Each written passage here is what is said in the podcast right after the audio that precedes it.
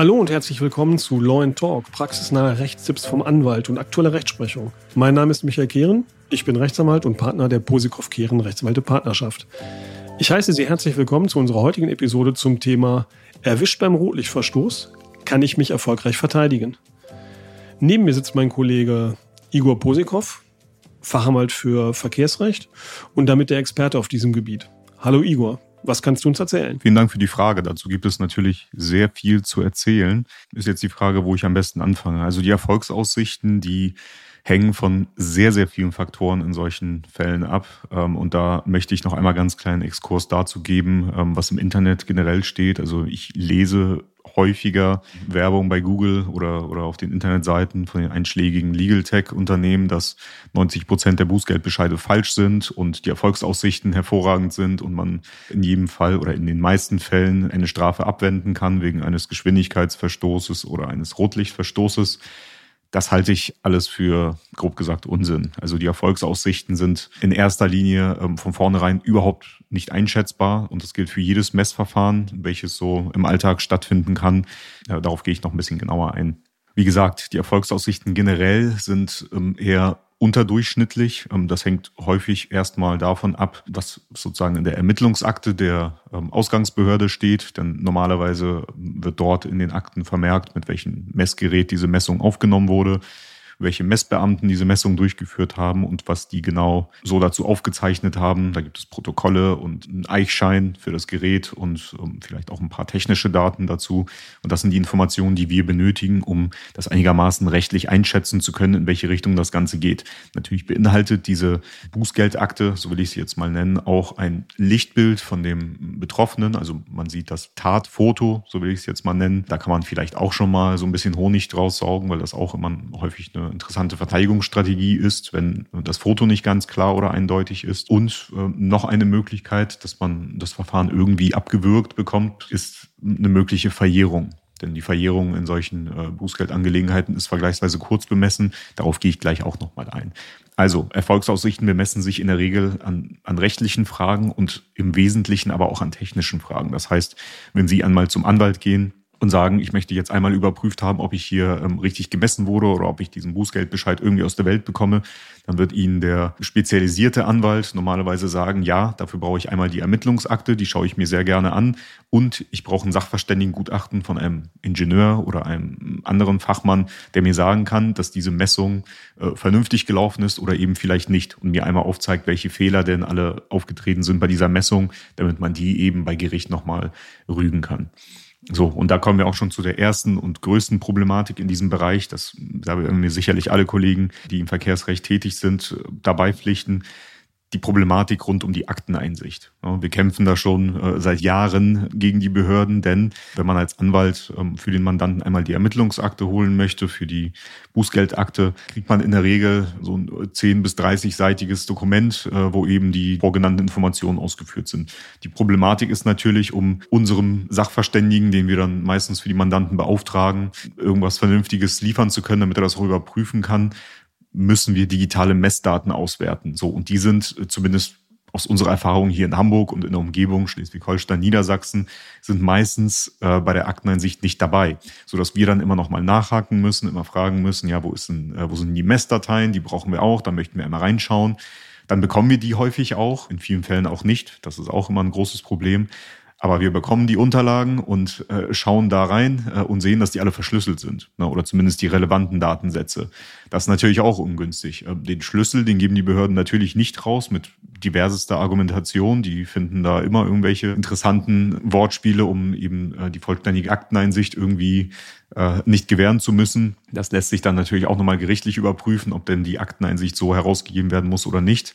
Stichwort unvollständige Messdaten, ähm, selbst wenn die dann entschlüsselt werden können, ähm, und dazu, ähm, das, das wird dann in der Regel von den Sachverständigen irgendwie bewerkstelligt, weil sie dann eben den Schlüssel äh, entweder direkt von der Behörde bekommen oder eben über eine andere Quelle, sind die Messdaten in der Regel auch unvollständig. Denn diese Messdaten, die bestehen, oder diese, die sagen wir mal, diese Messdatei an sich, die wird generiert von dem Messgerät selbst. Und das Messgerät wertet häufig, wenn wir jetzt von dem üblichen Messgerät sprechen, von der Marke Polyscan Speed heißen die, meine ich, da wird das Gerät um die 100 äh, bis, bis 500 äh, einzelne Messpunkte auswerten, äh, während das Fahrzeug auf dieses Gerät zufährt oder sich davon entfernt und dann eben dieses Messfoto machen. Was in dieser Datei am Ende gespeichert ist, ist eben das große Problem, denn es werden dann nur fünf, sagen wir mal, Kernmesspunkte angegeben, so dass dort der Sachverständige nicht mehr exakt nachvollziehen kann, was denn jetzt innerhalb dieser Messung genau passiert ist. Ne? Er hat dann sozusagen die Möglichkeit, mit diesen fünf Einzelmessungen statt der 200 oder was auch immer, wie viele das Gerät da angestellt hat, nur eben anhand dieser fünf Messpunkte eben zu überprüfen, ob die Möglichkeit äh, oder, oder es irgendwie näherungsweise einmal zu berechnen. Denn natürlich, wenn man mehr Informationen hat, kann man natürlich auch viel genauer prüfen, ob die ganze äh, Geschichte vernünftig gelaufen ist oder nicht. Die meisten Sachverständigen haben eben nicht das Glück. Ähm, die bekommen eben diese unvollständigen Messdaten zur Verfügung und müssen das auch ins Gutachten reinschreiben und sagen, ja, es ist möglicherweise nicht korrekt gemessen worden oder es ist korrekt gemessen worden, aber ganz sicher lässt sich das eben nicht sagen, denn wir haben nicht die vollständigen Messdaten. Und dass diese Messdaten unvollständig sind, hat viele Gründe. Dazu werden wir uns bemühen, einen unserer Sachverständigen, mit denen wir gerne zusammenarbeiten, ähm, einmal vielleicht auch ans Mikrofon zu bekommen und dazu nochmal eine separate Podcast-Folge aufzunehmen.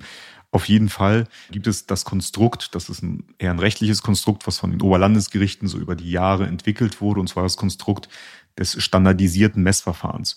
Und davon sind ganz bestimmte Geräte und Messverfahren sozusagen umfasst. Zum Beispiel auch das, von ich gerade gesprochen habe, von, von der Marke Polyscan Speed.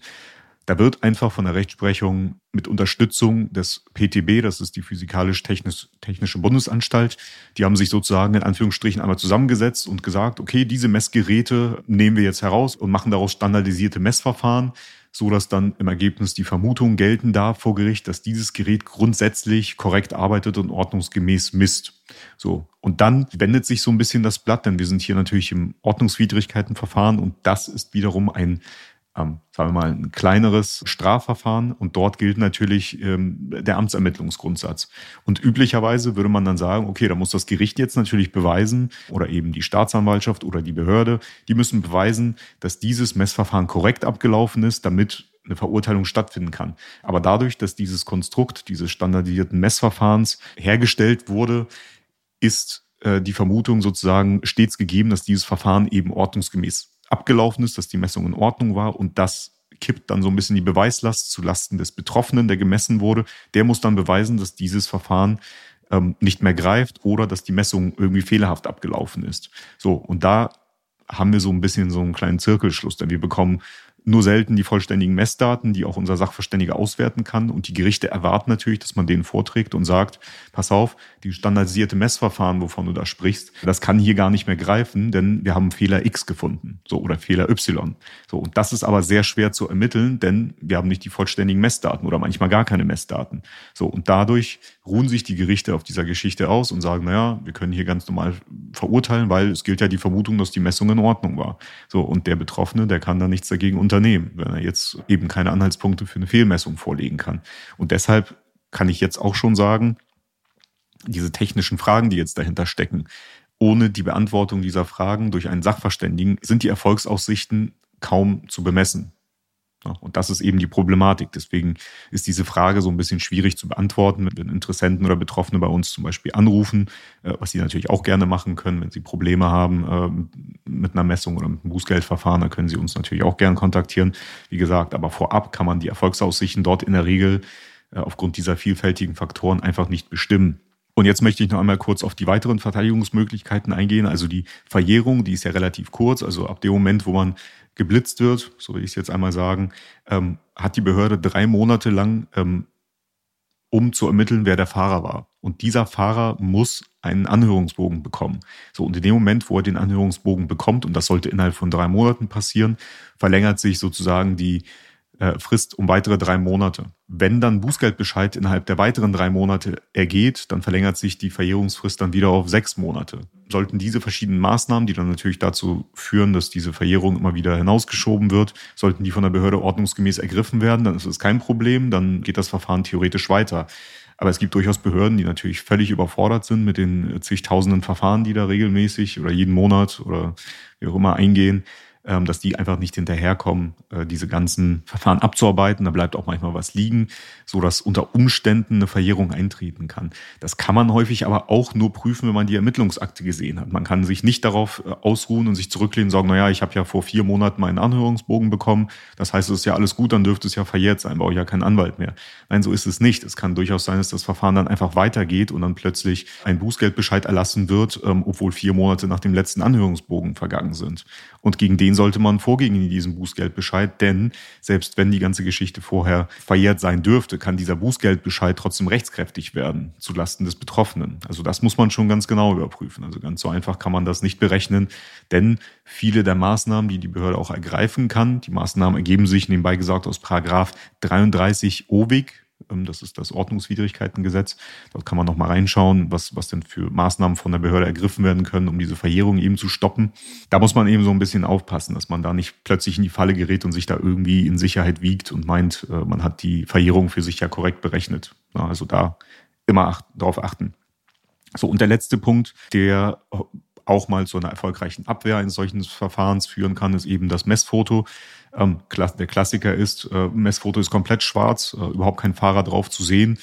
Da wird das Gericht natürlich so ein bisschen Probleme haben, den, die Identifizierung des Fahrers zu bestätigen. Ja, das wird in der Regel nicht möglich sein, sodass das Verfahren normalerweise einzustellen ist.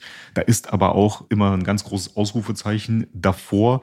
Der Halter des Fahrzeugs, der bekommt immer einen Anhörungsbogen. Ja, entweder steht da drauf, äh, beziehungsweise nicht nur ein Anhörungsbogen, sondern vielleicht auch ein Zeugenfragebogen. Und da steht dann drauf, entweder Sie sagen uns jetzt, wer gefahren ist, obwohl da niemand auf dem Foto zu sehen ist. Und das kann dann auch schon theoretisch dazu verwertet werden, dass gesagt wird, okay, ähm, wir sehen zwar nicht, wer auf dem Foto ist, aber der hat ja eingestanden, dass er selbst gefahren ist oder dass sein äh, Kumpel gefahren ist oder der Bruder. Das kann zu einem Problem führen. Deswegen bei solchen Anhörungsbögen äh, am besten gar nichts angeben ne, oder gleich zum Anwalt sich beraten lassen, wie man damit umgeht. Und bei Lichtbildern, die vielleicht nicht so gut zu erkennbar sind oder wo ein Hindernis irgendwie das Gesicht teilweise verdeckt, da sollte man schon zum Anwalt gehen. Das ist eine wichtige Sache, denn da kann man natürlich einmal äh, prüfen lassen, ob die Möglichkeit tatsächlich besteht, anhand dieses Fotos das abzuwehren. Das hängt dann immer stark davon ab, wie viele Merkmale des Gesichts zu erkennen sind. Dazu kann ich gerne noch einmal eine separate Folge machen. Das ist immer noch mal so ein, so ein Bereich für sich, der, der sehr spannend ist. Wie gesagt, die Gerichte holen dann häufig ein anthropologisches Gutachten ein, um zu überprüfen oder gutachterlich überprüfen zu lassen, ob die Person auf dem Foto wirklich wiedererkennbar ist oder nicht. Und das ist dann immer so eine recht spannende Frage, die sich aber vorab natürlich auch nicht immer gänzlich ähm, hinsichtlich der Erfolgsaussichten, die kann dann häufig auch nicht beantwortet werden in diesem Zusammenhang. Dazu kann ich dann jetzt nochmal, um die Folge einmal abzurunden, zusammenfassend einmal mitteilen. Die Erfolgsaussichten lassen sich in solchen Geschichten, also bei, wenn man ähm, beim Rotlichtverstoß oder beim Geschwindigkeitsverstoß geblitzt wurde, generell lassen sich die Erfolgsaussichten bei solchen Geschichten von vornherein nicht einschätzen. Das hängt immer sehr stark von den rechtlichen und technischen Fragen ab.